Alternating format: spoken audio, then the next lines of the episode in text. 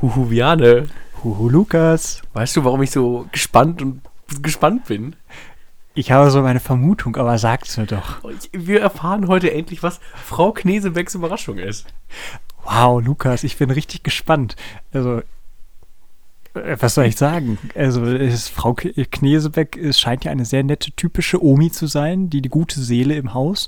Und ich weiß sogar, dass ich das wissen könnte, weil ganz vor Urzeiten haben wir diesen Adventskalender bei uns zu Hause auch vorgelesen.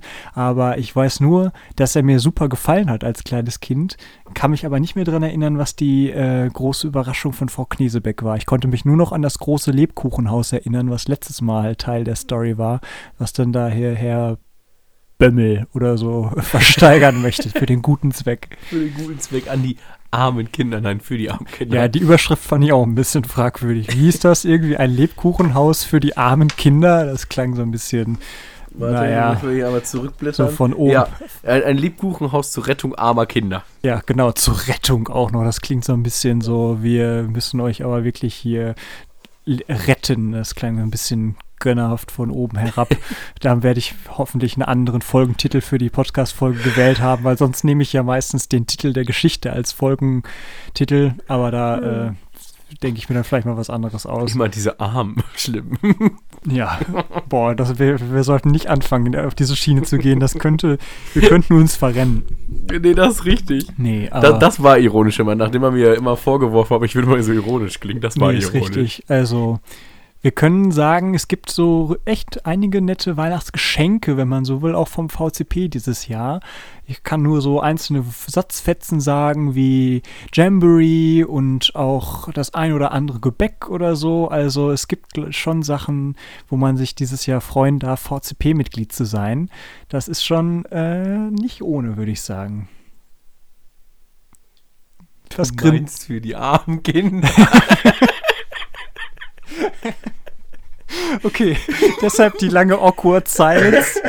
Ich habe Lukas nur ganz fordernd angeguckt, weil er sich hier zu Tode gegrinst hat und ich hatte das Gefühl, entweder er reißt sich mega zusammen, um etwas nicht sagen zu wollen, was er unbedingt sagen will, was vielleicht nicht FSK 12 ist, oder es passt einfach nicht. Aber nein, wir wünschen euch nur das Beste Natürlich, und ihr wisst ja, dass wir im VCP sehr, sehr äh, gut aufgestellt sind, sogar mit Fördervereinen und hoffen, dass wir das auch immer so deutlich kommunizieren, dass jeder, der irgendwo bei uns teilhaben will, das auch haben kann und es auf gar keinen Fall an den Finanzen scheitert, wenn man irgendwas äh, solches nicht leisten kann oder auch nicht leisten möchte in bestimmten Situationen. Da haben wir schon noch immer Wege gefunden, dass jeder äh, alles möglich gemacht hat. Ich wollte gerade sagen, bis jetzt musste noch keiner zu Hause bleiben wegen irgendwas.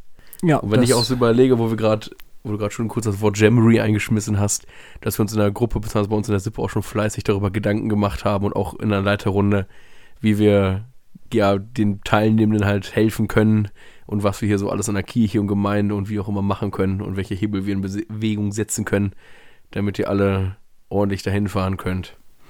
Ja, ich glaube, wir sind auch auf einem guten Weg. Wenn das alles nach Plan läuft, werden wir ja sogar im neuen Jahr uns eventuell an der Kirchengemeinde damit arrangieren, den äh, eine Weltstand, der fair gehandelte Produkte verkauft, zu übernehmen, sodass der Erlös, der da entsteht, weil wir Rabatte, Mengenrabatte kriegen, dass der dann zugunsten der Gruppenkinder äh, fließt, die aufs Jamboree wollen. Das fände ich auf jeden Fall eine richtig schöne Sache. Ja, vielleicht auch einen Grund mehr, sonntags in die Kirche zu kommen. Ja, ich will überhaupt nicht zum Kirchenpodcast werden. Ne? Nee, ist, aber äh, ich bin der Letzte, der sagt, der Sonntagsgottesdienst ist äh, der heilige Ort, wo man sein Christsein beweist. Nee, der heilige Ort kommt danach, wenn am eine Weltladen was ja. Ganz, ganz genau, überhaupt kein Ablassding. Du kommst nur in den Himmel, wenn du diese faire Schokolade mit 70% Kakaoanteil kaufst, ohne Kinderarbeit hergestellt. Ja, ganz genau. Da haben wir Protestantismus super verstanden, würde ich mal sagen.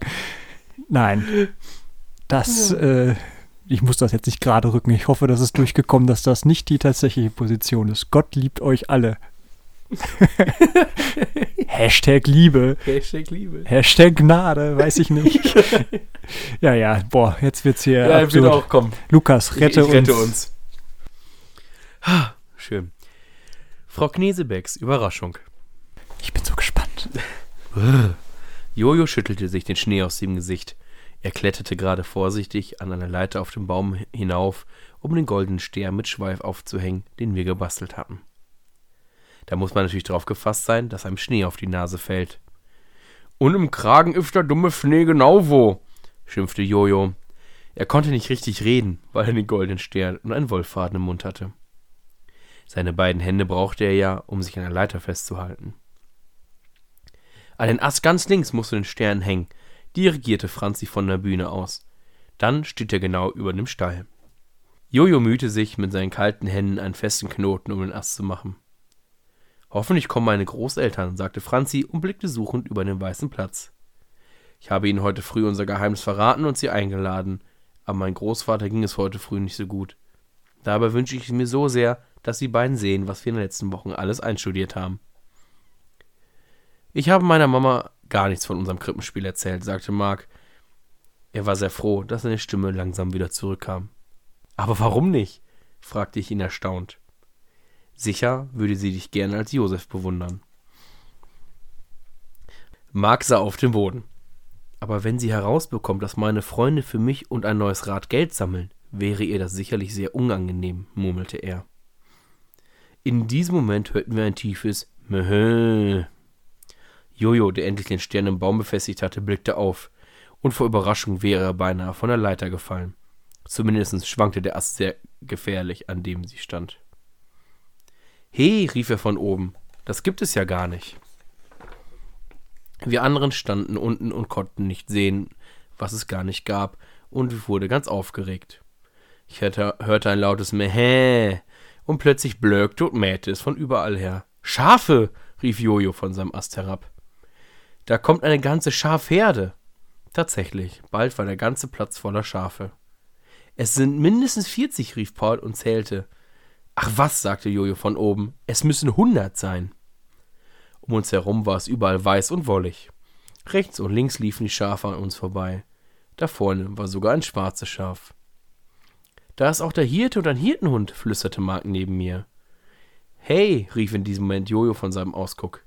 Franzi, pass auf dein Engelskostüm Kostüm auf, sonst wird es verspeist. Tatsächlich, ein Schaf schnupperte neugierig an Franzis Engelskostüm, das am Bühnenrand lag. Zum Glück kam Paul herbeigesprungen und vertrieb es mit einem echten Räuberschrei. Du dummes Schaf, rief Franzi erbost. Na, wie findet ihr meine Überraschung? fragte in diesem Moment Frau Knesebeck, die mit dem Hirten zu uns trat. Darf ich vorstellen? Das ist mein Freund Herbert. Er will mit seiner Herde bei eurem Weihnachtsspiel mitmachen. Der Hirte, der Herbert hieß und einen schwarzen Bart hatte, gab uns allen die Hand. Wir waren sprachlos. Jetzt hatten wir eine echte Schafherde, wie damals in der Nacht in Bethlehem. Das war Frau Knesebecks Überraschung. Wer ist denn bei euch der Hirte? fragte Herbert und Paul meldete sich. Komm mit, ich stell dich unseren Schafen vor, sagte Herbert, und am liebsten wäre ich in diesem Augenblick nicht die Maria, sondern ein Hirtenmädchen gewesen. Was kann es Schöneres geben, als mit dem Hirten Herbert alle Schafe kennenzulernen? Und die Schafe liefen gar nicht weg. Als Franzi die Schafe streichen wollte, liefen sie weg. Auch vor mir hatten sie Angst, und Mark hatte auch ein wenig Angst vor ihnen. Nur Paul durfte sie streicheln. Vielleicht war er so gut als Hirte verkleidet, dass sie Zutrauen zu ihm hatten. Es ist schon äh, meine Lieblingsgeschichte bis jetzt, muss ich sagen. Der Hirte Herbert Der ist ja wohl legendär. Und äh, ich bin ein großer Fan von deinem Mäh. Mäh. Geil. Ich konnte das erst nicht verorten, weil ich dachte, kommt jetzt der, der, na, der Drogensüchtige. Ich wollte gerade sagen, Der dass das so Stadt- klingt, als ob ich einen Schlaganfall hatte, aber Drogensüchtige Mäh. Wer ruft den Krankenwagen? Ah, nicht. Nein, so schlimm war es ja dann hoffentlich doch. nein, nein, ich fand's super. Sehr schön. Hirte Herbert, ja, Ja, sehr gut. Das war auf jeden Fall eine gelungene Überraschung, würde ich Würde ich sagen. auch sagen. Sie hat die Kinder überrascht, sie hat mich überrascht. Dein Mäh hat mich genau mindestens überrascht, wie das echte Blöken der Schafe in der Geschichte, die Kinder, von daher alles wie es sein muss. Wunderbar.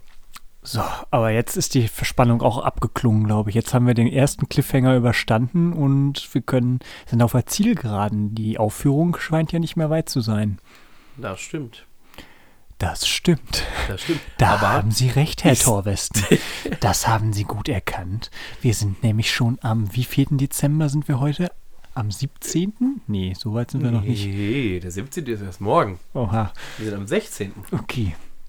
Es klang auf jeden Fall so, als wärst du so in der Telenovela-Stimme. Herr Torwesten, gut erkannt. Torwesten. Ihre Auffassungsgabe ist außerordentlich. Wir essen da auf Leitung 9. ah, Herr Torwesten. Welche Lösung wollen Sie denn abgeben? Sie können jetzt 500 Euro gewinnen. Ähm, ähm, was wollen, können Sie denn hier gewinnen? Ich wiederhole noch einmal die Frage. Entweder eine Million Euro oder eine Handvoll Schafe.